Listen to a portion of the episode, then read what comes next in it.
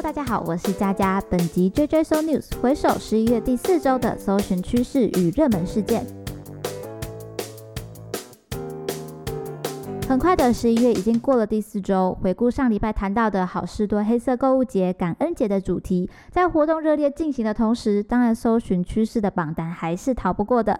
那比较有趣是有看到好事多插队打架的新闻，意外成为活动的小插曲，在网络上也是一番的扩散。现在生活发生什么事情，真的很容易被记录、上传与讨论，所以建议大家还是要小心一点点，不要哪天成为别人的餐桌话题喽。接着我们看到，在十一月二十二日的搜寻趋势上，新北耶诞城登上第三名的榜单。今年活动与乐高公司合作，三大灯区的主题包含了乐高耶诞城、乐高欢乐姜饼村以及乐高耶诞奇幻小镇。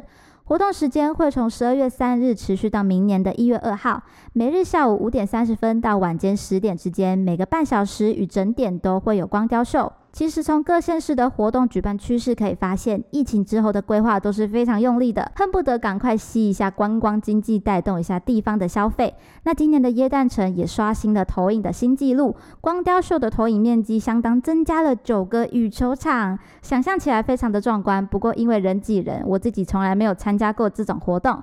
那看来今年只会更挤哦，有要去参加的朋友们就要注意了，个人防疫口罩都要记得戴好。而近期也有听说出现变种病。毒虽然不需要过度的恐慌与紧张，但是良好的习惯还是要持续保持哦。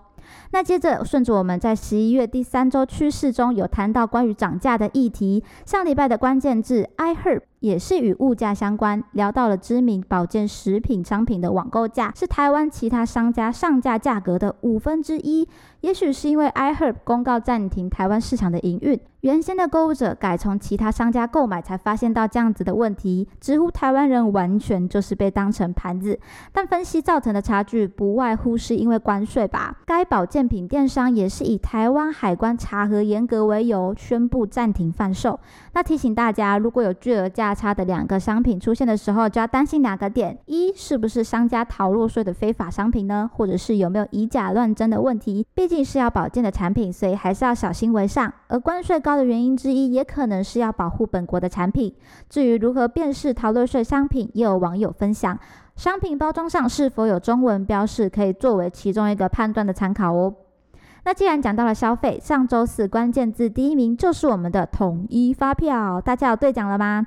那每次开奖可能就会有某某人只花小小的钱就中了千万大奖，诶，其实看了我都有点怀疑，到底是真的还是其实是想要鼓励大家去兑奖的小小技巧。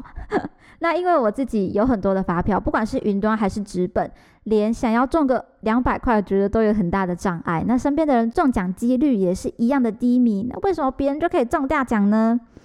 好吧，其实完全就是有点羡慕别人的一个论点啦。那其实就跟加码券是一样的遗憾。但是下次兑奖，我还是会认认真真的去兑。